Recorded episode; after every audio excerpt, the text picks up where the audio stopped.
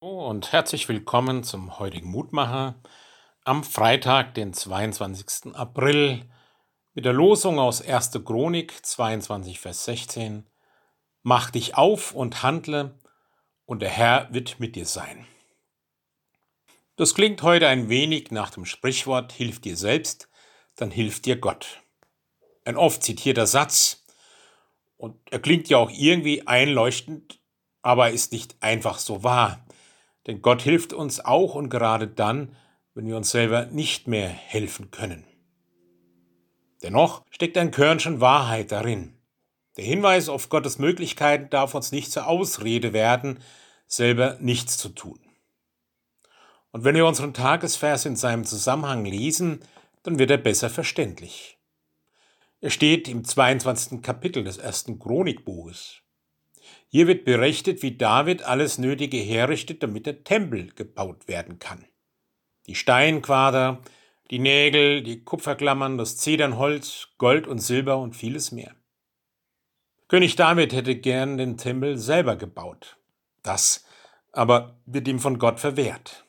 Zu viel Blut und Falsches klebt an den Händen des Königs.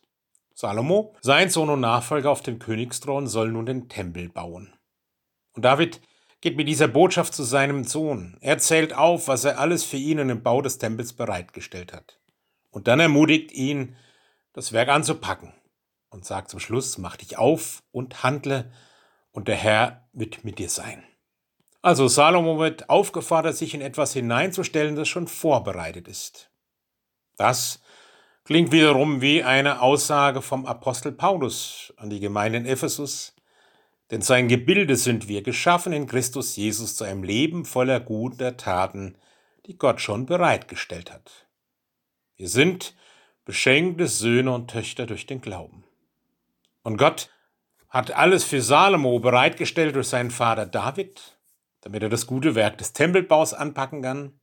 Und ganz ähnlich hat unser Vater im Himmel alles für uns bereitgestellt, damit wir ein Leben voller guter Taten führen können. Himmlischer Vater, lass uns das immer wieder neu erkennen, wozu du uns berufen und befähigt hast. Mit unseren Stärken und Schwächen ein Zeugnis zu sein für deine Liebe, für dein Wirken und für die guten Gaben, die du in unser Leben gelegt hast. Hilf uns, sie zu leben und anderen damit auch Gutes zu tun.